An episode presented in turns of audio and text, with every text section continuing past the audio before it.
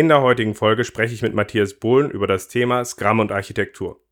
Matthias ist dafür ein wunderbarer Ansprechpartner, weil er halt eben nicht nur ein erfahrener Coach für Produktentwicklung ist, sondern auch ein sehr erfahrener Architekt.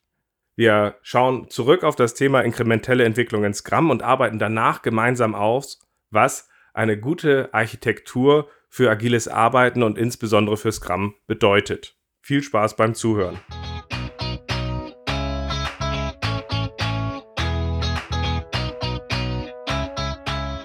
Scrum ist einfach zu verstehen. Die Krux liegt in der Anwendung für deine Zwecke in deinem Kontext.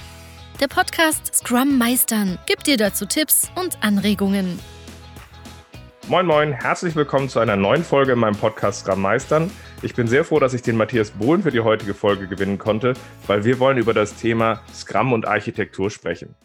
Der Matthias ist mir gut in Erinnerung geblieben von vor einigen Jahren, wo er einen Vortrag über Architektur und Agilität auf der OOP gehalten hat. So gesehen freue ich mich sehr, dass du heute da bist. Danke, Ralf. Ähm, macht Spaß dabei zu sein. Magst du dich einmal vorstellen und was dich mit dem Thema Agilität und Architektur verbindet? Ja, ähm, also mein Name ist Matthias Bohlen. Ich bin, äh, weiß nicht, seit wie vielen Jahren Informatiker in der Softwareentwicklung gewesen. Lange Zeit Systeme gebaut für ähm, computerunterstütztes Design, computerunterstütztes Konstruieren, so Architektur, Heizung, Lüftung, Klima, so Sachen ging es damals. Und ich habe mich später als Consultant selbstständig gemacht und war seither bei vielen Softwareprojekten dabei, wo Teams sagen, hey, wir wollen eine gute Qualität abliefern und wir wollen auch termingerecht einigermaßen fertig werden und äh, ja und alles dabei ohne jetzt im Kopf dabei durchzudrehen. Ähm, und da helfe ich denen eben mit, mit entsprechendem Know-how. Zum Beispiel was muss man für Architekturen wählen damit bei einer kleinsten Änderung nicht gleich alles zusammenbricht? Oder äh, was muss man für Architekturen wählen um agil zu bleiben? Sprich dass auch noch mal was verändert werden kann überhaupt. Und ja Architektur wäre das eine. Agile Methoden sowas wie Lean Kanban äh, Scrum so solche Dinge Extreme Programming äh, habe ich auch so mit immer im Koffer dabei. Und ähm, in letzter Zeit gebe ich eben sehr viel Trainings äh, in Domain-Driven Design zum Beispiel ist so ein Hauptschwerpunkt von mir, äh, weil ich merke, dass äh, die Zusammenarbeit zwischen Fachleuten und Entwicklern eben auch äh, immer eine wichtige Sache ist. Und äh, ja, das sind so die Themen, die mich umtreiben. Spannend. Also das Thema Domain-Driven Design müssen wir dann, glaube ich, nochmal in einer separaten Folge aufarbeiten, weil das finde ich tatsächlich ein spannendes Thema und gefühlt war das auch schon mal präsenter, obwohl es eigentlich mehr Präsenz verdient. Es kommt wieder mehr, viel mehr in Mode, aber lass uns das in einer anderen Folge machen, genau. Auf jeden Fall. Als Baseline hatte ich dir gesagt, äh, würde ich gerne die Folge zu oft missverstanden, inkrementelle Entwicklungen in Scrum benutzen. Was ist denn so dein Eindruck zu der Folge? Ja, ähm, ich fand es eine gute Folge. Das, das Thema spannend. Ähm, was passiert, wenn Leute eben wirklich versuchen, inkrementell vorwärts zu kommen? Das heißt, immer wieder in jeder Iteration einen gewissen Wert hinzuzufügen und äh, dann auch äh, jeweils sich wieder Feedback zu holen und das einzuarbeiten. Das müssen wir mit, mit der Architektur auch machen, aber ähm, da finde ich spannend, dass wir das wahrscheinlich in anderen Zyklen machen. Das war das, was ich mich bei der Folge gefragt hatte. Also die, die Entwicklungszyklen werden vielleicht ein bisschen anders sein als die Architekturzyklen, aber das wäre ja auch nicht schlimm. Spannend, ja. Das ist auf jeden Fall ein äh, interessantes Thema und bringt uns fast auch äh, so ein Stück weit zu dem Thema der heutigen Folge. Nämlich wollten wir ja sagen, okay, wenn wir, wenn wir auf Scrum drauf gucken und wenn wir darüber nachdenken, wie das zur Architektur passt, welche Themen denkst du, sollten wir in der heutigen Folge mal aufarbeiten oder behandeln? Äh, was sind da wichtige Gesprächsthemen, die da wichtig wären, dass das Thema gut läuft? Ja, einerseits fände ich spannend, äh, mal drüber nachzudenken, was ist Architektur noch mal ganz kurz, weil das ist so ein mehrfach belegter Begriff, wird in verschiedenen Kontexten unterschiedlich verwendet, auch von unterschiedlichen Speakern. Ich finde dabei immer spannend, Architekturen ist für mich so die, die grundsätzlichen Strukturen, die ein System haben sollte, um überhaupt entwickelbar benutzbar, betreibbar zu sein. Und ähm, lass uns ein bisschen über diese Strukturen reden. Mhm. Ähm, und dann, wenn man diese Strukturen betrachtet, sieht man, dass die unter Umständen ähm, einen längerfristigen Charakter haben und immer so dieses, äh, ach, die sind nicht mehr so leicht änderbar, wenn sie denn mal da sind. Und das gibt eine interessante Spannung gegenüber der Agilität. Man möchte ja schnell reagieren können, ne? adapt to mhm. change. Ähm, was, was hat Architektur mit Agilität zu tun? Steht das im Widerspruch oder ähm, kann sich das irgendwie ergänzen? Das wäre für mich auch noch ein Thema. Mhm. Also was ich jetzt habe, ist, was ist Architektur? Dass das gerade dabei um die Grundstru äh, grundsätzlichen Struktur gehen, der längerfristige Charakter der Architektur und wie passen Agilität und Architektur zusammen. Mhm. Genau. Das wäre spannend. Und dann auch vielleicht noch eins, nämlich was wären gute Architekturen, damit Teams entspannt arbeiten können? Also ich erlebe immer wieder, dass ähm, Architekturen gewählt werden, ohne drüber nachzudenken, äh, wie, wie das sich bei den Teams später im Alltag auswirken wird. Da können wir vielleicht nochmal von den Strukturen ausgehen, weil eine der Strukturen, über die ich ganz gerne spreche, ist auch die Teamstruktur. Also das wäre für mich auch noch ein spannendes Thema, Bezug zwischen der, den Architekturen, die man wählt und den Menschen, die da drin leben müssen nachher oder leben wollen. Ne? Wir möchten es ja möglichst so machen, dass man da nicht muss, sondern will. Ne? Klar. Das würdest du sagen, sind so die wesentlichen Themen? Also dieses, dieses von dem, was Architektur ist, der längerfristigen, den Strukturen, den längerfristigen Charakter, dem Zwiespalt auch zwischen dem sehr adaptiven Agilität und dann halt diesem Längerfristigkeit der Architektur. Was zeichnet eine gute, äh, eine gute Architektur aus, um Agilität zu ermöglichen? Und dann halt da nochmal verschiedene Teilaspekte. Wie wirkt sich das auf den äh, Alltag aus, beziehungsweise auch den Bezug zur Teamstruktur? Ja, also das wären so, und ich denke, wenn wir das behandeln, da haben wir schon viel. Und normalerweise tendiere ich sowieso noch zu springen zu, zu weiteren mhm. Ideen, sobald wir mal an irgendwelchen Grundideen dran sind. Nee, klingt nach einem runden Paket. Lass uns, lass uns da einsteigen, lass uns das machen. So gesehen ist die spannende Frage als erstes, was ist Architektur oder welche Sichtweisen gibt es auf Architektur? Was, was ist da ja. so? Fangen wir doch damit an. Also wenn du auch mal auf ähm, oder wenn wenn unsere unsere Zuhörer Zuschauer mal auf äh, die SEI-Seite äh, gucken äh, vom Software Engineering Institute, da findest du alleine über 120 Definitionen von Architektur, ne? Softwarearchitektur alleine nur, ne? nicht nicht Bauarchitektur und nicht Gartenarchitektur, sondern allein Softwarearchitektur. Und äh, das fand ich so faszinierend. Ich dachte, gibt's denn da irgendwie nichts, auf was die sich alle einigen können? Ähm, weil jeder bringt natürlich Architektur, definiert das irgendwie aus so einem Blickwinkel raus. Ne? Mhm. Die Embedded-Leute, die halt Systeme erzeugen, die wirklich Berührung zur Wirklichkeit haben, also zum Beispiel Uhren oder Stahlwerke oder irgendwas, was wirklich in der Realität steht, die haben da drauf einen anderen Blick als äh, Leute, die etwas langweilige Bürosysteme erzeugen, wo du nur Daten eingibst und wieder Daten rausholst. Ne? Mhm. Ähm, aber was ich gefunden habe, ist, dass immer wieder oder auch im, im ISAQB in den Kursen unterrichte ich das ja immer, was immer wieder das Gleiche ist, ist dieses Strukturen bilden. Ne? Ich habe meistens fünf verschiedene gefunden dabei. Das erste ist, ähm, in welchem Kontext steht denn eigentlich unser System? Oder das System, was wir bauen wollen oder das, was, wo wir schon längst dabei sind, das zu bauen. Äh, was ist unsers und was sind so die Sachen drumherum? Ne? Also nehmen wir mal an, unser System wäre eine Vertragsverarbeitung für eine Versicherung oder so. Dann könnte drumherum noch irgendein SAP-System stehen oder irgendwelche CRM-Systeme, die, mit denen man interagiert. Also im Prinzip die erste Struktur, die man bildet, ist so der Unterschied zwischen dem eigenen System und den Umsystemen. Mhm. Der Gernot Starke in seiner ARC 42, der nennt das immer die Kontextsicht. Ne? Ähm, man, man versucht erstmal den Kontext zu beschreiben, in dem das eigene System steht. Da kommen dann auch die User mit rein. Ähm, also wer benutzt unser System? Was wollen die von dem? Ne? Also warum mhm. tun die das? Äh, also User und externe Systeme baut man um, um die Blackbox, um, um das innere Ding drumherum. Ne? Mhm. Zweite Struktur wäre, man guckt sich die Blackbox dann mal an und sagt, hey, was sind denn da eigentlich so die Top-Level-Subsysteme da drin? Ähm, also bei einer Versicherung zum Beispiel, okay, da hätten wir jetzt, ähm, was weiß ich, die Versicherungsprodukte, die Schadenbearbeitung, äh, die Vertrags, das, das Vertragssystem, äh, das, das Maklersystem vielleicht für die Leute draußen und so weiter, also Top-Level-Subsysteme. Oder wenn das wieder Systeme sind, kann ja auch sein, man hat ein System von Systemen, das kann ja sehr komplex werden. Ja. Ähm, also auf jeden Fall die erste Ebene unten drunter. Das kann man, da kann man noch viel weiter absteigen in die verschiedensten äh, Unterstufen. Ähm, beim Gernot ist das so, der nennt das einfach Level 1, 2, 3, 4, ne, von oben runter. Mhm. Ähm, beim, wie heißt der gute Kollege von Jersey noch? Mist, fällt mir wahrscheinlich gleich wieder ein mit seinem C4-Model, ne, diese vier Cs. Ähm, Kontext, ähm, Container, Component, Code. Ne? Also vom, von oben runter, in welchem Kontext bin ich, wie viele Container habe ich am Laufen, also wie viele Top-Level-Subsysteme, äh, dann was sind die Komponenten in jedem Container und äh, zum Schluss, wie viel Code ist in welcher Komponente oder welcher Code, mhm. welche Klassen, welche Funktionen sind in welcher Komponente.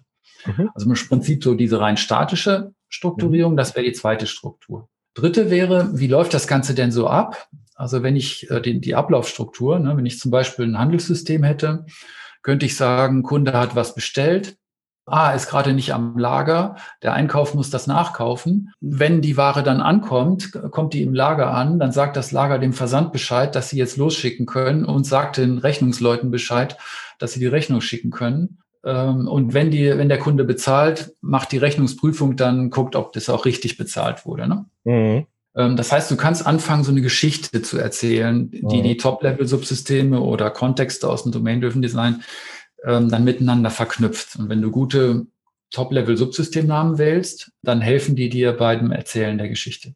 Mhm. Das heißt, die dritte Struktur wäre so die Ablaufstruktur. Mhm. Da sind Prozesse drin, da sind Verfahren drin, da sind Algorithmen drin, alles Mögliche, was eher so dynamischen Charakter hat. Vierte Struktur wäre dann, okay, wie bringe ich das alles auf die Maschinen? Ne? Also wie, welche Komponenten, welche Container kommen auf welche Maschinen? Wie viele Maschinen habe ich überhaupt?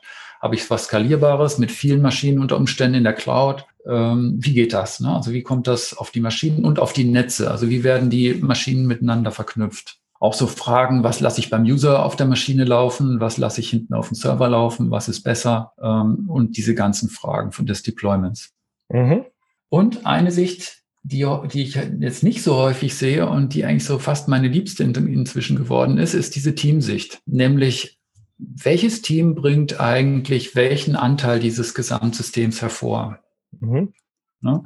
Also nehmen wir mal an, es wäre irgendwie äh, ein Satz von Komponenten, die die machen oder ähm, ein Container, den sie füllen ähm, und auch wirklich Ende zu Ende Verantwortung haben von äh, den ersten Gesprächen mit den Fachleuten bis zum fertig deployten Code in der Cloud. Mhm. Äh, man hätte ja gerne so Teams, die alles äh, machen können, cross-functional Teams. Ne? Und da ist häufig die Frage, die die häufig vergessen wird, ist, ähm, wie beeinflusst zum Beispiel meine Teamstruktur, die ich wähle oder die wir gemeinsam wählen, wie beeinflusst die dann die Komponentenstruktur? Also auf fast jeder Konferenz hat man ja mittlerweile Conway's Law gehört, mhm. Ähm, wo so gesagt wird, ja, wenn du eine gewisse Teamstruktur wählst, dann wird das auch eine gewisse Komponentenstruktur nach sich ziehen. Ne? Aber in der Regel gehen die Leute ja meistens nicht eine Ebene tiefer, was das denn heißt, sondern die stellen es dar oder sie bewundern ja ein Problem. Ja, genau. Also was ich häufig erlebe, ist nach dem Motto, wir haben schon einen Haufen Teams und wir haben jetzt eine Aufgabe, wir müssen Software machen, also lasst uns loslegen, Arbeitsverteilung, zack, zack. Ne? Statt erstmal zu sagen, nee, Augenblick mal, wir haben eine gewisse Aufgabenstellung, wie wäre die denn in fachliche Komponenten zu zerlegen?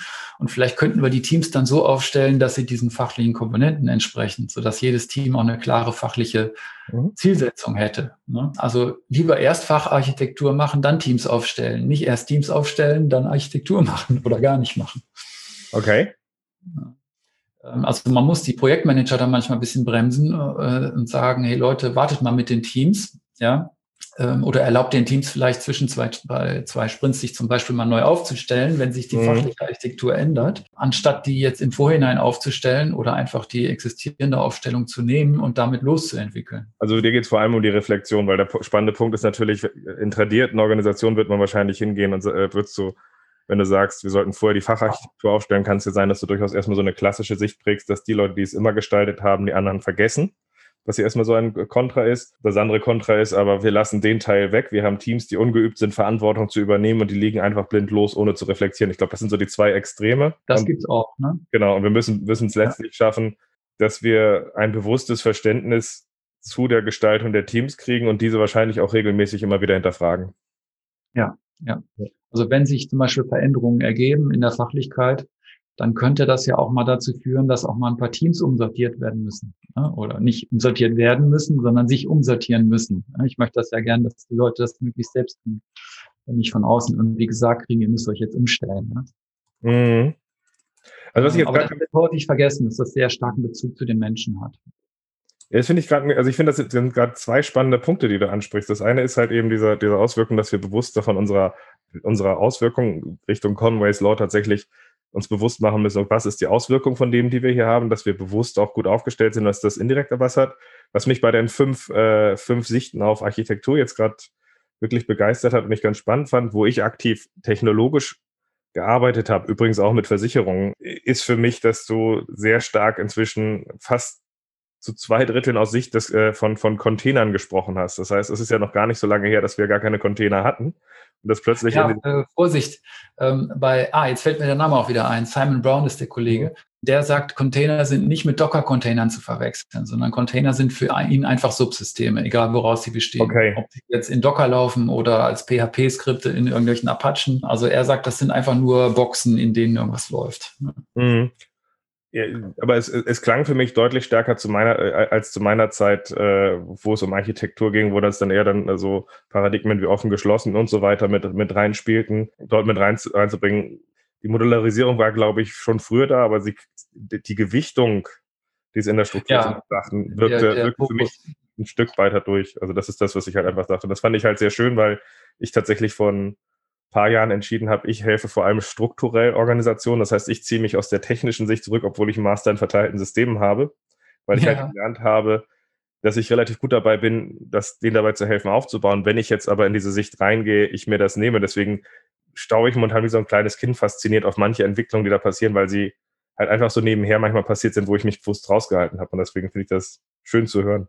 Ja, also Container sind natürlich in Form von Docker jetzt sehr, sehr populär geworden.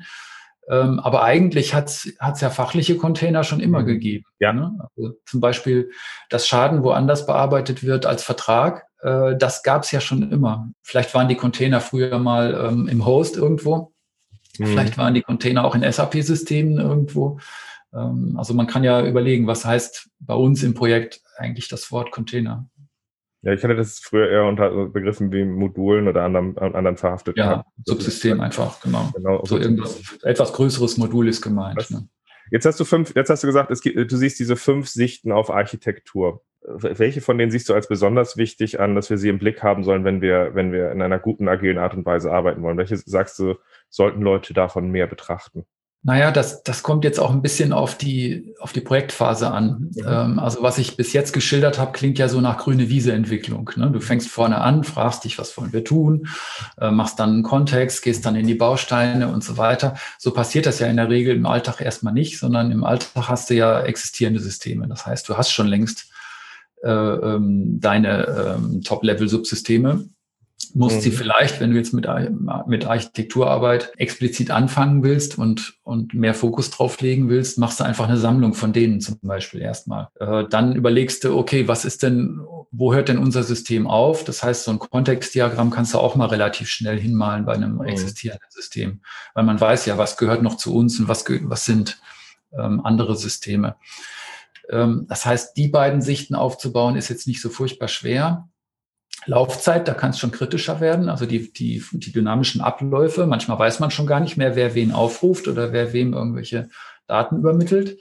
Aber es Ähm, funktioniert das- irgendwie und keiner. Aber es funktioniert, ne? Es sind ja lauffähige Systeme. Und ja, das heißt, ähm, die, die, die Sicht ist manchmal ein bisschen schwieriger. Deployment, ja, muss man auch manchmal Archä äh, Archäologie betreiben und sagen, Moment mal, wer schiebt hier eigentlich gerade welches Ding auf welche Maschine? Ja, und wie geht das? Macht man das von Hand oder geht das mit einem Skript? Wer, wer ist da überhaupt zuständig und so? Ähm, und die fünfte Sicht, wie gesagt, die fällt meistens unter den Tisch. Da würde ich ermutigen, äh, die Teams ermutigen, da doch mal öf öfter drüber nachzudenken, wie viele Teams haben wir und welches Ergebnis liegt bei welchem Team. Mhm. Dass man das allein schon mal wüsste, das wäre ja schon mal gut. Aber das heißt jetzt, wenn wir, jetzt, wenn wir uns auf unsere Ausgangsfragen drauf gucken, das ist so die, es gibt verschiedene Sichten auf Architektur, hatten wir jetzt gesagt. Es geht auch darum, dass wenn man ein gutes, nachhaltiges System bauen, will, man eigentlich auch diese fünf Sichten in verschiedenen Konstellationen eigentlich auch immer braucht und sich diese erarbeiten, bewusst machen muss, diese pflegen muss. Und das ist ein längerfristiger Prozess. Ja. Weil sowas entsteht nicht mal kurz soeben und muss halt auch über längere Zeit geschaffen und konsistent gehalten werden. Das bringt uns ja so ein bisschen zu diesem Widerspruch oder zu der Herausforderung zwischen Architektur und Agilität, oder? Wie schaust Ja. du da? Wie kriegt man in Einklang? Oder wo sind da die größten Knackpunkte? Der größte Knackpunkt ist für mich, ähm, wenn wir über solche Strukturen nachdenken, fällen wir ja auch Entscheidungen zu den Strukturen. Und ähm, wenn die Entscheidungen, die wir treffen, jetzt auf bisschen höherer Ebene fallen als auf Code-Ebene, wenn ich eine Klasse schreibe und der ein paar Methoden gebe, kann ich die jederzeit noch refactoren, wenn ich das richtig gemacht habe. Äh, wenn ich aber eine Schnittstelle von einer Komponente habe, die auch noch von x anderen benutzt wird, und wenn das API von der Komponente, wenn das mal geändert werden muss, na, da habe ich es schon deutlich schwerer. Das heißt, je auf je höherer Ebene diese Entscheidungen fallen, zum Beispiel ähm, schlimmstenfalls auf Unternehmensebene, wenn ich sage, okay, wie viel Systeme habe ich denn und wie viele Applikationen laufen auf diesen Systemen, da mal eine Entscheidung zu fällen und die im Nachhinein zu ändern, das wird echt schwer. Das bedeutet, Architekturentscheidungen sind eigentlich die, die jetzt nicht auf der allerkleinsten Ebene fallen, im, im tagtäglichen Code erleben, äh, sondern auf der da drüber oder noch weiter oben drüber. Ähm, und das sind für mich die spannenden Sachen. Äh, diese Entscheidungen kann ich jetzt leider nicht mehr ganz so agil fällen, äh, wie ich die, aller, die, die Entscheidungen fälle auf allerunterster Ebene. Wenn ich Architektur mache und dabei trotzdem agil sein möchte, dann würde ich das so sehen, ich versuche so wenig Entscheidungen zu fällen mit dieser hohen Bedeutung wie möglich damit ich nicht nachher Änderungs, äh, damit ich nachher weiterhin änderungsfreundlich bin. Das heißt, lass uns möglichst wenige von diesen richtig fetten Architekturentscheidungen fällen. Aber bei denen, die wir fällen müssen, weil wir sonst nicht losarbeiten können, dann lass uns die möglichst gut fällen. Also ich mache mal ein Beispiel. Eine Entscheidung, früher besonders als wir monolithisch äh, sehr stark entwickelt haben, mhm. war ja die Entscheidung für eine Programmiersprache oder die Entscheidung für eine Datenbanktechnologie äh, war was ziemlich Wichtiges. Ne? Das heißt, wenn wir mal gesagt haben, okay, wir schreiben das alles in Java, ähm, dann kommt nicht morgen einer vorbei und sagt, lass uns das alles umschreiben in Go. Ne? Das macht keiner, weil wenn es mal eine Million Zeilen Java gibt, dann ist das halt eine Herausforderung. Oder lass uns eine Generation zurückgehen. Dasselbe kannst du mit Cobol und und Java machen heutzutage. Also Programmiersprache war wichtig. Äh, war eine Architekturentscheidung. Welche Programmiersprache wählen wir? Heutzutage, wenn wir sagen, nee, wir entwickeln lieber kleinteiliger, äh, unser System besteht aus x wie vielen Untersystemen und von mir aus äh, Docker-Containern, dann rückt die Entscheidung plötzlich in den Hintergrund. Dann könnte man sagen, okay, lass uns doch jeden Container in einer anderen Programmiersprache schreiben, in die, die gerade besonders geeignet wäre für diesen Zweck. Also wenn ich zum Beispiel habe, ich habe ein operatives System mit Business-Regeln, ja, vielleicht nehme ich Java. Ähm, ich habe aber vielleicht auch ein Auswertesystem mit äh, künstlicher Intelligenz für Mustererkennung äh, in den Daten, äh, Data Mining. Vielleicht nehme ich da lieber Python ähm, und die ganzen schönen, tollen Libraries, die es mittlerweile dafür gibt. Ähm, also heutzutage sagt man eigentlich, wir können agiler werden, indem wir kleinteiliger denken und weniger große Entscheidungen treffen. Mhm. Kannst du den letzten Satz nochmal wiederholen? Also, du sagst gerade, Agilität könnte auch heißen, dass wir jetzt, also zum einen nehmen uns diese, diese neuen Technologien wie Container, wie Docker, die Möglichkeit, Entscheidungen kleinteiliger zu machen. Aber ja. das ist doch fast schon auch die Gefahr, oder? ja, klar. Also wir verschieben damit nur die Komplexität. Ne? Früher haben wir äh, fette Entscheidungen relativ selten getroffen. Also wir hatten relativ selten eine fette Entscheidung.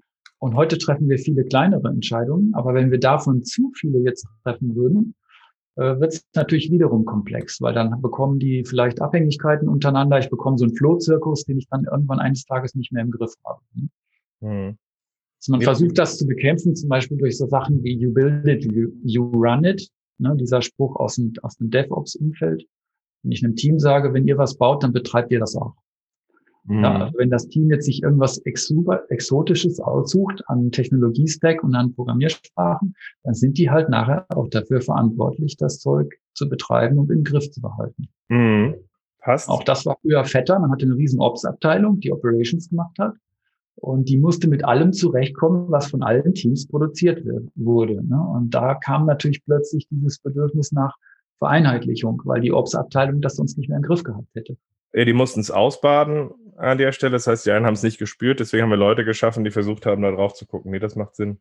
Was ich mir jetzt gerade frage, ich hänge noch an deinem einen Satz äh, oder an, dein, an deiner einen Aussage, wo du gesagt hast, äh, wir müssen die Architekturentscheidung im Agilen gut treffen. Und da frage ich mich gerade, was zeichnet das Guttreffen einer Architekturentscheidung aus? Ist es, dass wir bewusst auch Sachen verproben und validieren? Ist es, dass die richtigen Experten zur mhm. richtigen Stelle zu Rate gezogen werden? Ist es der Punkt, dass wir Richtlinien und Rahmen schaffen, so dass halt auch eben möglichst nah dran Sachen entschieden werden können, beziehungsweise dann eskaliert werden? Ist es die Art, wie wir zusammen auch reflektieren und ein gemeinsames Bewusstsein schaffen? Was, wie kommen wir zu guten Architekturentscheidungen? Ja, das ist ein, ist ein spannendes Thema. Ich mache auf der nächsten OOP auch dazu einen Vortrag.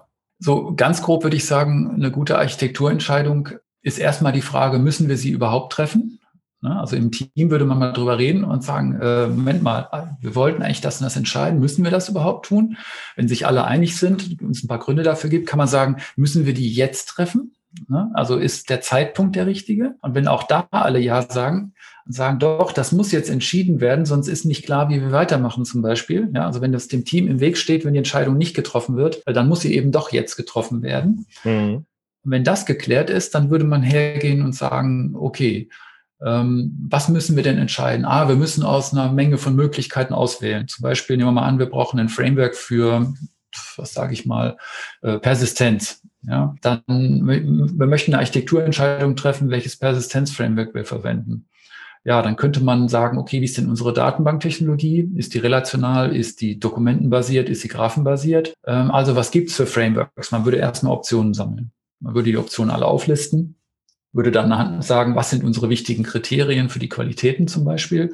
Soll das Ding besonders wartbar sein? Soll es besonders anpassbar sein? Soll es performant sein? Und so weiter. Das heißt, man wird sich überlegen, nach welchen Kriterien entscheiden wir überhaupt? Und haben wir da überhaupt ein Agreement über die Kriterien? Ähm, das heißt, wenn du Optionenmenge plus Kriterien hättest, dann könntest du sagen, okay, und daraus komme ich jetzt zu einer Entscheidung, indem wir sagen, wir nehmen Alternative drei und äh, lassen eins bis sieben äh, runterfallen, weil sie liefern anhand der Kriterien die schlechteren Werte. Was ich sonst häufig erlebe, wenn man das nicht so macht, passiert Folgendes. Einer macht einen Vorschlag und sagt, ich finde jetzt, weil wir mit Java arbeiten, finde ich Hibernate cool. Und der andere sagt, nee, wir sollten eins höher gehen auf JPA mit EJB3. Äh, okay.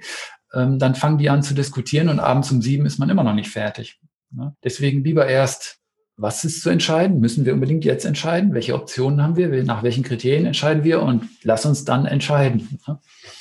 Also ein bisschen, so ein bisschen Struktur da reinbringen, um zu einer guten Entscheidung zu kommen. Okay, das ist spannend. Ich nutze relativ viel die letzten zwei Jahre ähm, Soziokratie 3.0 in verschiedenen Kontexten von Organisationen und eins mhm. meiner Lieblingsmuster dabei ist Proposal Forming, wo man halt eben auch daran arbeitet, eine Struktur zu schaffen aus, was ist der Treiber, also worum geht es hier eigentlich gerade an der Stelle, erste Fragen zu stellen, dann aber halt eben auch Überlegungen zusammen einzustellen, wo es vor allem erstmal um das Sammeln von Fragen geht, um das Ganze zu strukturieren, um dann erst zu dem Vorgehen zu kommen, wo man halt ein bisschen das entkoppelt, die Leute in der Breite reinzieht und nicht einfach Problemlösung, wo halt ganz viel halt, viele Leute sich halt nicht einbringen können und dann etwas passiert. Und das scheint mir ein sehr ähnliches Vorgehen zu sein. Ja, das, ich finde das äh, total wichtig, dass man wie soll man sagen, im Design Thinking gibt es ja auch dieses, diese Trennung zwischen Problem und Lösungsraum. Ne? Lass uns den Problemraum erstmal aufmachen, drüber reden, was genau muss eigentlich entschieden werden. Äh, warum tun wir das? Ne? Warum ist das alles so dringend? Zack, Problemraum zu, Lösungsraum auf. Was gibt alles für Optionen? Ta, ta, ta, ta, ta. Ne? Und dann deklinieren wir die mal durch und diskutieren, was welchen Vorteil hätte. Ähm, und zum Schluss kommen wir zu einer Entscheidung. Mhm. Wichtig bei den Entscheidungen, wo du gerade sagst, Soziokratie, man kann ja, ja demokratisch entscheiden, einfach durch Mehrheit. Man könnte einen Kompromiss machen, das ist auch eine Möglichkeit. Man könnte soziokratisch entscheiden, nach, äh, zum Beispiel nach geringstem Veto. Da gibt es ja auch verschiedene Möglichkeiten. Ähm, entscheidend ist, was, welches Verfahren man auch wählt. Für mich ist entscheidend, können zum Schluss das alle mittragen, die betroffen sind von der Architekturentscheidung. Und werden die das auch tun? Ne? Also wird die Entscheidung auch wirklich umgesetzt werden können im Alltag.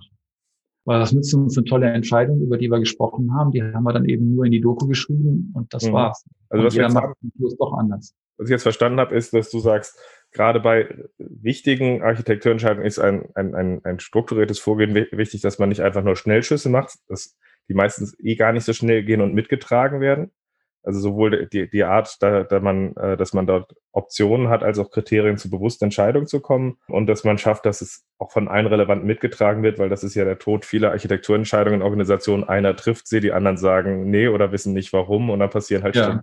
Was ich mich Wenn du mal die, so die, die Leute fragst, warum habt ihr so entschieden? Ja, das hat damals der Heinz gesagt. Äh, okay. Wir haben das eigentlich nur so gemacht, weil Heinz, unser Architekt, das so wollte. Ne? Oh je, oh je. Ja. So habe ich einmal in einem System Funktoren gefunden. Warum macht ihr Funktoren? Ja, ist, was, ist, was macht eure Software momentan zu entwickeln so aufwendig? Funktoren. Warum baut sie sie rein? Die Richtlinie sagt, die haben wir gemacht. Wo kommt die her? Kann euch jemand den Sinn dahinter erklären? Nein, die, die es gesagt haben, sind schon lange weg. Ja, ja. Aber wir machen jetzt weiter Funktoren. Sehr schön. Ich glaube, dass Funktoren in, in, in C, C++, glaube ich, ein sehr spannendes Konstrukt sind. Aber wenn keiner weiß, warum und man sie irgendwie reinbiegt, dann wird es, glaube ich, absurd. Ja, das stimmt. Aber wo du, wo du gerade noch, gerade fiel mir noch ein, deine Frage von eben, da hänge ich noch, wo du sagtest, äh, was ist denn mit Prototyping und Verproben und die richtigen ähm, Experten einladen zum Beispiel zu der Entscheidung? Das bringt ja auch eine Menge mit sich. Ne? Ähm, ich weiß noch, der Kent Beck, der hat mal gesagt, äh, ganz am Anfang, ähm, was heißt ganz am Anfang, äh, vor vielen Jahren, 2008 oder wann war das, äh, oder noch früher, das mit diesem ganzen Architektur, das ist nur ein Titel, den sich die Entwickler auf ihre Visitenkarte schreiben wollen, um mehr Geld zu verdienen. Also Architekturen, das ist alles Käse. Ne? Nimm dir deine ersten drei Stories äh, die werden dich dazu zwingen, alle Architekturmerkmale aufzubauen, die du brauchst, alle Entscheidungen zu treffen, die du für jetzt brauchst. Und dann setzt das erstmal einmal um. Und wenn du es umgesetzt hast, wird vielleicht eine andere Architektur rausgekommen sein, als die, die du dir gedacht hattest, aber du wirst dabei eine Menge gelernt haben. Das war seine erste Aussage. Mhm. Ein paar Jahre später auf der UPSLA hat er dann äh, gesagt, ähm, nee, also ja, ähm, äh, es wäre schon wichtig, vielleicht doch mal Architekturentscheidungen zu treffen. Und also er hatte ein bisschen eine Entwicklung durchgemacht, konnte man dann sehen. Das Verfahren könnte man auch wählen, ne? gerade bei grüne Wiese Erweiterungen zum Beispiel, wenn jemand sagt, wir haben ein großes existierendes System, wir möchten aber jetzt mal was Kleines, Süßes daneben stellen, und uns da eine gewisse Freiheit gönnen, dann könnte man ja auch so arbeiten. Wir nehmen die drei wichtigsten wertliefernden User Stories und sagen, was brauchen wir als Minimum? Ja, wir müssen was speichern, wir müssen irgendwo unsere Logik haben, wir müssen unser UI irgendwie haben, das muss irgendwie angebunden sein und das Ganze muss auch noch wartbar sein. Also lass uns doch einen kleinen Spike machen äh, mit, einer, mit einer bestimmten Architektur, die wir uns jetzt überlegen. Mhm. Das ist dann ein anderes Vorgehen. Da muss man dann aber sehr aufpassen, äh, dass man mit genug Vorausblick arbeitet, nach dem Motto, was wird denn alles noch kommen an Stories? Und sollten wir nicht schon mal gedanklich das ein bisschen mit, mit berücksichtigen? Also ich mache da sehr gerne im Domain-Driven Design dann so ein Event-Storming zum Beispiel als Überblicksübung. Kostet nicht viel, ne? Ein, ein Tag oder zwei Maximum. Du hast dann aber mehr Vorausblick, als wenn, wenn du wirklich nur die drei Stories nehmen würdest am Anfang. Ja, also was mir gerade als zwei, zwei Ergänzungen einfällt, ich glaube, wenn Ken Beck am Anfang gesagt hatte, man nimmt die ersten drei wichtigsten Stories und setzt sie um und kommt halt aus der Konsequenz heraus mit den Entscheidungen, die er schon getroffen hat, wie er Extreme Programming lebt, ist ja eine ganze Menge auch mit drin an Entscheidungen, die Architektur prägen in XP, die ja schon da sind, die Art, wie entwickelt wird, wie man simplifiziert und so weiter, ja. sind ja eine ganze Menge Sachen da mit drin zu sagen, wir treffen keine Architekturentscheidung, naja, wir haben sie in Extreme Programming haben wir eine Hälfte mit drin und bei der anderen hat er dazugelernt. Finde ich halt nochmal ganz spannend, weil wenn du so arbeitest, wie das vorgeht, entsteht ja sehr viel Gutes für, für Architektur und Design. Ja, ähm, ja. Weil sie halt kontinuierlich pflegen, weil sie es möglichst einfach machen, weil sie es ständig hinterfragen. Also das ist das eine, was ich halt gerade nochmal sehr spannend fand, drauf zu gucken. Und der andere Punkt beim Validieren, da bin ich auch völlig bei dir, dass eines der wichtigsten Sachen, auch für, wenn wir auf Scrum-Teams drauf gucken oder wenn wir auf, äh, drauf gucken, wie eine agile Organisation versucht, auch gut diese Entscheidung zu treffen, wäre es mal verdammt wichtig, dass wir daran arbeiten, wenn wir gewachsene größere Systeme haben, brauchen wir einen strategischen Ausblick im Backlog, der nicht nur von einem Product Owner oder Business-Seite im Blick ist, so dass wir halt früh halt auch sehen, was da auf uns zukommt, um zum Beispiel zu, zu solchen Sachen zu kommen, wie zum Beispiel deinem Event-Storming oder anderen Sachen, wo man sagt, hier erkennen wir früh Themen, an denen wir nochmal ran müssen. Hier müssen wir dran arbeiten. Dies müssen wir mit bedenken, weil wenn wir da weitergehen, haben wir ein Problem, sodass das dann auch in Blick gerät und nicht einfach völlig ausgeblendet wird. Oder ja, dass genau. man sich strategisch aufstellt, zu sagen, wir wissen nicht, was kommt, aber wir optimieren darauf, dass wir so aufgestellt sind, flexibel zu reagieren. Ja. ja. Nee, das macht Sinn. Das, was man im Agilen gerne möchte, also die Strukturen, die sollen möglichst stabil bleiben können, aber das Verhalten soll jederzeit änderbar sein. Ja, ich möchte ja eigentlich jederzeit neue Stories implementieren können, ohne dabei jetzt wieder alle Strukturen umwerfen zu müssen, die ich mal irgendwie getroffen habe. Mhm. Das wäre ja ganz schön, wenn man diese Balance äh, hinbekommen würde. Ich stelle mir gerade die Frage aus dem, was du jetzt äh, schon erzählt hast, zum, wir müssen gucken, wie wir gute Entscheidungen treffen. Ähm, wir müssen gucken, dass wir da ähm, auch, auch bei, gerade bei den Sachen eine gewisse Vorausschau mit drin haben. Wie kommen wir denn, also zu einerseits frage ich mich, wie kommen wir zu diesen Entscheidungen? Also wie kriegen wir es hin, dass in einer Organisation die richtigen Sachen hochwabern, sodass wir sagen, da müssen wir eine Architekturentscheidung treffen? Und wer ist denn dabei? Wer prägt diese denn dann? Hm. Also vielleicht zu der ersten Frage, wie kommen die überhaupt hoch? Viele Entscheidungen kommen ja schon äh, dadurch, dass einer sagt, ich kann jetzt nicht weiterarbeiten, wenn ich jetzt nicht weiß, wie ich das und das machen soll.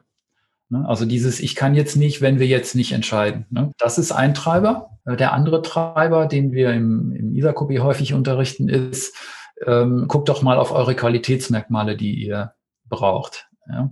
Da gibt's ja die, die schönen DIN-Normen dafür, ISO-Normen, zum Beispiel die 25010 die sagt, was brauchst du denn an Wartbarkeit, Benutzbarkeit, ähm, Effizienz, ähm, Korrektheit, also Nachvollziehbarkeit und solchen Dingen. Ne? Also da gibt es so eine schöne Einkaufsliste mit haufenweise Merkmalen. Ja, Effizienz ne, zum Beispiel. Dann frag doch mal deine User, was ist zum Beispiel für euch eine gute Antwortzeit? Wann sollte das System spätestens auf einen Klick, den ihr macht, reagieren? Und dann sagen die vielleicht, keine Ahnung, äh, eine Sekunde, der andere sagt zehn Sekunden, der dritte sagt 0,1 Sekunden. Ne? Kommt drauf an, wie kritisch das ist und welche Domäne du arbeitest. Das heißt, mach einfach mal, versuch deine Stakeholder dazu zu kriegen, auch mal über Qualität eine Aussage zu machen und nicht nur über Feature, Feature, Feature. Ne? Also Story, Story, Story, sondern auch wirklich Qualitätsaussagen. Oder zum Beispiel im Entwicklungsteam mal nachfragen, wie schnell wollen wir in der Lage sein, einen Fehler zu fixen? Mhm. Also Wartbarkeit. Ne? Und dann sagt vielleicht ein Entwickler, also ich möchte ihn spätestens in einer halben Stunde gefunden haben. Wenn ich den nicht gefunden habe, also in einer halben Stunde nicht in der Lage bin, den zu finden, dann ist unser Code zu kompliziert zum Beispiel. Rausmachen ist eine andere Sache. Ich möchte ihn innerhalb von zwei Tagen beseitigen können, inklusive, dass er wieder in der Produktion ist. Sagt ein anderer, was? Zwei Tage ist doch viel zu viel. Ich möchte, dass das abends schon wieder alles läuft. Ne? Ähm, also auch mal über Qualitäten nachdenken und das mhm. bringt auch eine Menge Architekturentscheidungen mit sich. Ja, deswegen ist mir es tatsächlich wichtig und das ist eine Sache, die sehe ich in der Praxis bei anderen ganz wenig. Ich sehe das Sprint Review in Scrum als eines der missverstandensten und absurdesten Veranstaltungen, die häufig stattfinden, wo halt irgendwie nur so Jira-Tickets abgehakt werden. Wenn oh, man ja. das richtig gut aufbaut, meines Erachtens, gibt es halt den Teil, wir ordnen es ein in die Übersicht, auch immer wieder zu gucken, dass alle auf der Übersicht sind. Wir demonstrieren Sachen, um ein Gespräch zu triggern, also gerne auch in einer Durchgängigkeit Sachen zu sehen. Aber spannend für mich ist vor allem, wie schaffe ich es, dass wir auch in so ein Sprint-Review immer so ein, zwei Themen zu Risiken und nicht funktionalen Anforderungen reinzubringen, in einer Art und Weise, dass wir daraus ein Gespräch getriggert kriegen. Also so etwas wie, naja, wenn wir drauf gucken auf die Arten von Änderungen, die jetzt, auf die wir vorbereitet sind oder nicht, mit den Sachen können wir umgehen, mit denen können wir nicht umgehen. Hey, liebe Stakeholder, was habt ihr denn eigentlich in dem Bereich vor? Ist das ein strategischer Bereich, wo ihr 2021 richtig Rabatz machen wollt? Dann würden wir tatsächlich eher empfehlen, dass wir hier so äh, investieren. Wenn das ein Bereich ist, der ist äh, tendenziell bald ein alter Hut, dann können wir jetzt auch erstmal so weitermachen und die Kosten sind so eher tragbar. Also was ja, haben wir denn ja. jetzt? Und diese Art von Gespräch will ich halt drin haben, dass man das lernt, Schritt für Schritt hinzukommen. Und die, äh, die DIN-Normen, die du eben zitiert hast, sind da, glaube ich, ein sehr, sehr guter Punkt. Also das ist so der eine Punkt, wo ich das versuche zu ritualisieren und dann gegebenenfalls in Refinements, dass man Stories und ähnliches halt einfach markiert, zu sagen, Achtung, das ist ein kritisches Thema, da könnte ein kritisches Thema drin sein, markiert, so dass man früh auch diese Diskussionen halt führt. Das wären so meine Wege, wie ich damit umgehe. Ja. Wie machst du das? Also ich bin ein Fan davon, wenn auch Qualitätsanforderungen mit in, wenn man schon einen Backlog braucht, äh, mit ins Backlog kommen. Also ich bin, wir können gerne nochmal eine Folge machen, braucht man überhaupt einen Backlog? Ich bin eigentlich gegen Backlogs. Aber ähm, sagen wir mal, wenn es schon eins gibt, dann sollte man ähm, da auch unbedingt Qualitätsitems mit drin haben und nicht nur funktionale Items.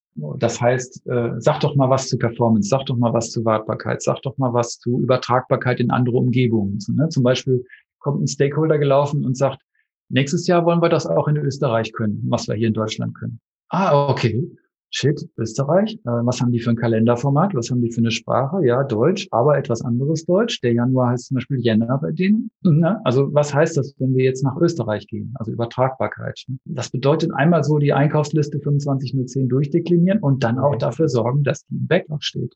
Mhm. Ne? Die Anforderungen, die da rausfallen. Mhm. Das, das wäre schon wichtig. Ne? Ja. Also das heißt im Grunde, wir haben jetzt gerade darüber gesprochen, einerseits die wichtigen Architekturentscheidungen vernünftig treffen. Und dann haben wir gesagt, eigentlich müssen wir es schaffen, in einer Organisation ein Ökosystem zu schaffen, in dem diese Gespräche auch mit angeregt werden. Also nicht alleine eine Person verantwortlich ist, sondern es immer wieder den Punkt gibt, wie schaffen wir es, dass diese Gespräche stattfinden, dadurch dann im Grunde hochkommen und dann in verschiedenen Art und Weisen aufgegriffen werden. Sind das so die Punkte, wenn wir drauf gucken würden auf Architektur und Agilität oder macht es jetzt Sinn, nochmal einen Blick drauf zu werfen, was eine gute Architektur für, für agile Organisationen auszeichnet oder für agiles Arbeiten? Wir, wir könnten eigentlich einen weitergehen. Man könnte natürlich jetzt noch tagelang über gute Architekturentscheidungen reden. Klar, mache ich auch gerne, aber ich glaube, für den Podcast wäre es besser, wenn wir einen. Wir sind ja schon ein paar, paar gute Faustregeln und ein paar gute Sichten, die wir haben, so gesehen. Lass mal gern, gern zu der Frage gehen. Und was zeichnet, äh, zeichnen enablende Architekturen aus, die agiles Arbeiten möglichst erleichtern? Ja, was könnte man da sagen? Also schön wäre es, wenn eine Architektur ermöglichen würde, Entscheidungen auch noch relativ spät zu treffen. Das wäre ja für die Agilität förderlich. Und dann könnte man ja sagen, ähm, im Agilen sagen wir ja oft, lasst uns erstmal noch ein Weilchen dazulernen äh, oder lasst uns was, was probieren, durch Feedback lernen. Und wenn wir mehr wissen, dass wir vielleicht dann entscheiden und dann heftiger zuschlagen. Ne? Mhm. Also da, wenn wir das architekturmäßig unterstützt bekämen, äh, wäre das ja schon mal gut. Also Entscheidungen möglichst spät treffen, im gerade noch vernünftigen Moment quasi. Ne? Wenn, wenn ich sie nicht treffe, ist das ja auch eine Entscheidung. Ne? So ja. irgendwas nicht zu entscheiden, ist auch eine Entscheidung. Und dass wir diesen Moment nicht verpassen. Mhm. Ähm, also gute Architekturen würden ja zum Beispiel ermöglichen, was nehme ich mal für eine Entscheidung? Ja, wie speichere ich irgendwelche Daten ab? Oder wie validiere ich irgendwelche Daten? Wenn ich eine monolithische Architektur habe, wo alles mit allem irgendwie vernetzt ist und groß und abhängig voneinander, wenn ich so eine Architektur habe, dann würde ich sagen, hey, lass uns Validierung unbedingt immer gleich machen. Lass mhm. uns sie an einer zentralen Stelle machen. Lass uns das immer machen, wie wir es immer machen, so ungefähr. Ne? Ähm, wenn ich eine kleinteilige Architektur habe mit vielen kleinen Services zum Beispiel, dann könnte ich sagen, ja, lass das doch jeden Service machen, wie er will. Hauptsache, er liefert ordentliche, valide oder er akzeptiert ordentlich valide Daten oder er weist die unvaliden Daten zurück. Mhm. Also lass doch jeden Service selber gucken, wie er das macht. Nach einer Weile kommen vielleicht die Teams gelaufen und sagen, bei uns machen wir das so, die anderen machen es anders, die dritten mhm. wieder anders. Ähm, und dann wäre ja vielleicht mal Zeit, darüber zu reden und zu sagen, können wir nicht irgendwie uns ein bisschen gegenseitig befruchten? Mhm. Äh, und muss jetzt jeder wieder dieses Rad neu erfinden. Mhm. Also ja, ein Aspekt für. Touren würden auch Lernen ermöglichen. Genau, also weil man dann halt diversere Sachen parallel leben kann, kann man voneinander lernen und das Beste gewinnt dann, wenn wir den richtigen Austausch haben im Grunde. Ja. So gesehen Entscheidungen, dass, dass, wir, dass eine gute Architektur ermöglicht ist, Entscheidungen möglichst spät zu treffen äh, an der Stelle. Was, was wird noch eine gute, befähigende Architektur auszeichnen? Ja, sie bringt die Leute ans Arbeiten. Also sie, sie sorgt immer rechtzeitig dafür, dass die Leute alles haben, was sie brauchen, um zu arbeiten. Was noch? Was wäre noch eine befähigende Architektur? Ja, der Impact von Änderungen ist mein wichtiger Punkt. Ähm, wenn ich an einer, wenn ein Team sagt, wir müssen an dieser Stelle mal was machen, wir müssen das, da was ändern, und ich habe eine Architektur, die das sofort durchschlagen lässt, die Auswirkungen dieser Änderung sofort durchschlagen lässt in, äh, in mhm. alle möglichen Bereiche. Dann wird das dazu führen, dass die, bevor dieses Team da was machen kann, sie erst alle möglichen anderen Teams fragen müssen. Das mhm. heißt, das wird die von der Teamperformance her unglaublich runterziehen, weil jeder auf jeden anfängt zu warten. Das heißt, eine gute Architektur würde für eine begrenzte, wie soll man sagen, bei Spotify haben die gesagt, Limited Blast Radius. Ja, also wenn einer eine Explosion verursacht, dann muss die einen begrenzten Radius haben. Ja. ja. Also das hat was mit Exception Handling zu tun, das hat was mit Kopplung und Kohäsion zu tun. Mhm. Wir wollen Architekturen haben, in denen die Auswirkungen von Änderungen lokal sehr begrenzt sind. Ja, das ist auch so ein Kriterium. Also Impact von Änderungen, Leute zügig ins Arbeiten bringen, sodass wir auch ein Gefühl entwickeln von dem, was wir da eigentlich tun, sodass wir nicht so lange abgeschreckt sind, irgendwas anzufangen, Entscheidungen nach hinten möglichst Entscheidungen spät treffen können an der Stelle, so dass wir halt auch eben aus unterschiedlichsten Perspektiven lernen können. Das sind jetzt erstmal schon mal eigentlich ganz drei gute Aspekte, auf die man gucken kann, wie eine Architektur enabled. Hast du vielleicht noch einen? Ja, einer wäre noch, wie, wie soll ich das ausdrücken? Ähm, wie einfach oder wie locker kann ich mich denn trauen, auch mal eine heftige Änderung zu machen? Ähm, also die Google-Leute sagen ja zum Beispiel, wenn bei uns jemand eingestellt wird, dann deployt er noch am ersten Tag in Produktion wie ich das erste Mal das gehört habe, ich gedacht, was? Google deployt mit neun Leuten am ersten Tag? Warum können die das machen? Weil die eine ausgefeilte Testläufe haben. Äh, und wenn ein Newbie halt was programmiert und eincheckt, dann durchläuft das, weiß ich, wie viel Pipeline äh, und wird notfalls äh, zurückgewiesen. Zum Beispiel ein Qualitätskriterium ist ja bei Google immer die Geschwindigkeit der Suche. Wenn die Suche auch nur ein klein wenig an Performance abnähme, ja, dann hätte Google sofort ein Problem. Ähm, das heißt, die haben einfach sehr gute Performance-Tests, sodass ich mir als Newbie auch trauen kann, mal schnell eben was zu committen. Ne, dann wird da Canary Deployment gemacht und alles Mögliche. Also auch die Architekturen quasi des Deployment-Prozesses haben ja bei größeren Organisationen auch einen großen Einfluss. Nicht nur die Architektur des Systems, was dabei rauskommt, sondern auch die Architektur der Prozesse, die mitspielen bis dahin. Mhm. Also so eine enablende Architektur wäre für mich auch eine, die den Teams eben dieses Sicherheitsnetz liefert. Mhm. Das ist ein ganz guter Punkt, weil ich weiß nicht, ob du das unter dem einen Punkt eben schon hattest, mit dem schnell ins Arbeiten bringen, aber tatsächlich ist, glaube ich, dieses schnell reinkommen, schnell verstehen, sch äh, schnell etwas tun können, hat ja damit zu tun, sowohl dieses Sicherheitsnetz zu haben, ähm, als auch ein Gefühl zu entwickeln, wo muss ich denn jetzt eigentlich was tun? Also so gesehen ist, glaube ich, dieser Test zu sagen, wie schnell kann eine neue Person relativ schnell auch verstehen, worum es bei uns geht, ganz wichtig, genau. wenn wir ja. in einer gewissen Dynamik zusammen entwickeln wollen. Und wenn das halt ist, ah, schwierig, also vor einem halben Jahr darfst du da nichts tun, dann ist, spricht das wahrscheinlich nicht unbedingt für eine enablende Architektur für Agilität. Nee.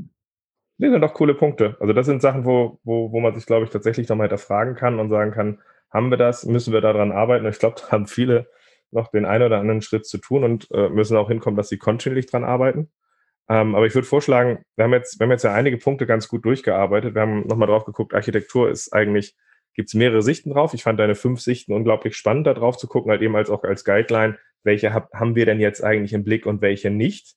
Daraus dann ja. aber auch wieder zu sagen, Scrum hat einen Sprint, aber äh, Architektur ist ein Marathon an der Stelle und wir müssen da mit Konsistenz, mit Reflexion auch dran gucken, dass wir daran äh, arbeiten, weil wenn wir das jedes Mal wieder einreißen an der Stelle, kommen wir da auch nicht zu etwas von Substanz, um dann mit dem Punkt halt gerade dann nochmal in dieses Thema Architekturentscheidungen äh, sind wir so ein bisschen eingestiegen, dass die vernünftig getroffen werden, um dann aber auch zu sagen, wie schaffen wir das Ökosystem, dass wir zu diesen Entscheidungen kommen und jetzt halt nochmal zu sagen, da und da drauf kommt es drauf an bei einer enabling Architektur, finde ich eigentlich ein schönes, rundes Paket, so gesehen.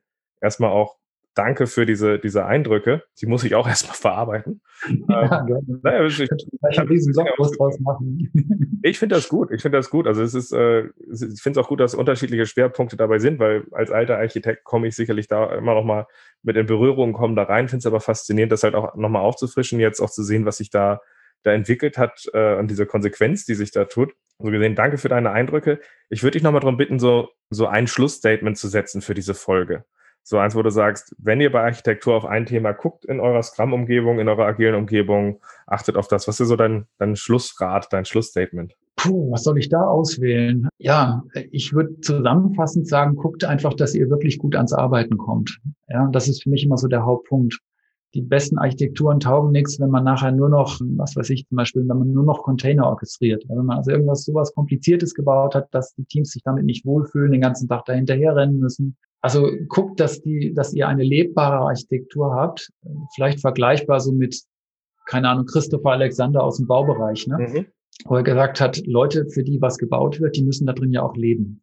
Und in dem Fall sind wir als Softwareentwickler ja selber diejenigen, die nachher in dem leben müssen, was wir bauen. Von daher ist es eigentlich von Alexander her gesehen ideal. Ne? Ja. Ähm, die Leute bestimmen ihre Architektur ja selbst. Zumindest wäre es schön, wenn es so wäre, dass sie nicht von oben bestimmt wird. Ne? Mhm. Wir haben SAP gekauft, also müssen wir uns jetzt an SAP halten. Ah, okay. Ne?